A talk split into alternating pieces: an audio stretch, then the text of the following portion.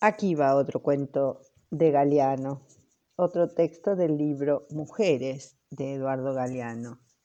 Este texto es a su abuela. Se llama El músculo secreto. Los títulos siempre son importantes, ¿no? Hay que recordarlos para poder entender el texto. Dice así. En los últimos años, la abuela se llevaba muy mal con su cuerpo. Su cuerpo, cuerpo de arañita cansada, se negaba a seguirla. Menos mal que la mente viaja sin boleto, decía. Yo estaba lejos, en España, en mi segundo exilio. En Montevideo, la abuela sintió que había llegado la hora de morir. Antes de morir, quiso visitar mi casa, con cuerpo y todo. Llegó en avión, acompañada por mi tía Emma. Viajó entre nubes, entre olas, convencida de que iba en barco. Y cuando el avión atravesó una tormenta, creyó que andaba en carruaje, a los tumbos, sobre el empedrado.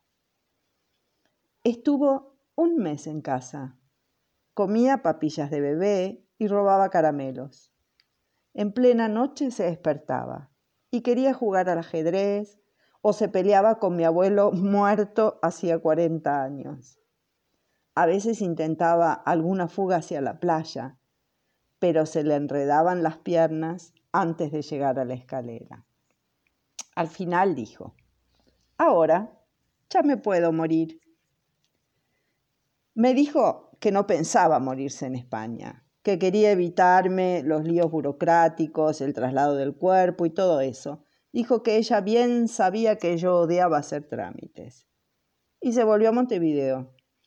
Visitó a toda la familia, casa por casa, pariente por pariente, para que todos vieran que había regresado de lo más bien y que el viaje no tenía la culpa. Entonces a la semana de llegar, cumplido todos sus ritos, se acostó y se murió. Los chicos echaron sus cenizas bajo el árbol que ella había elegido. A veces, la abuela viene a verme en sueños. Yo camino al borde de un río y ella es un pez que me acompaña deslizándose.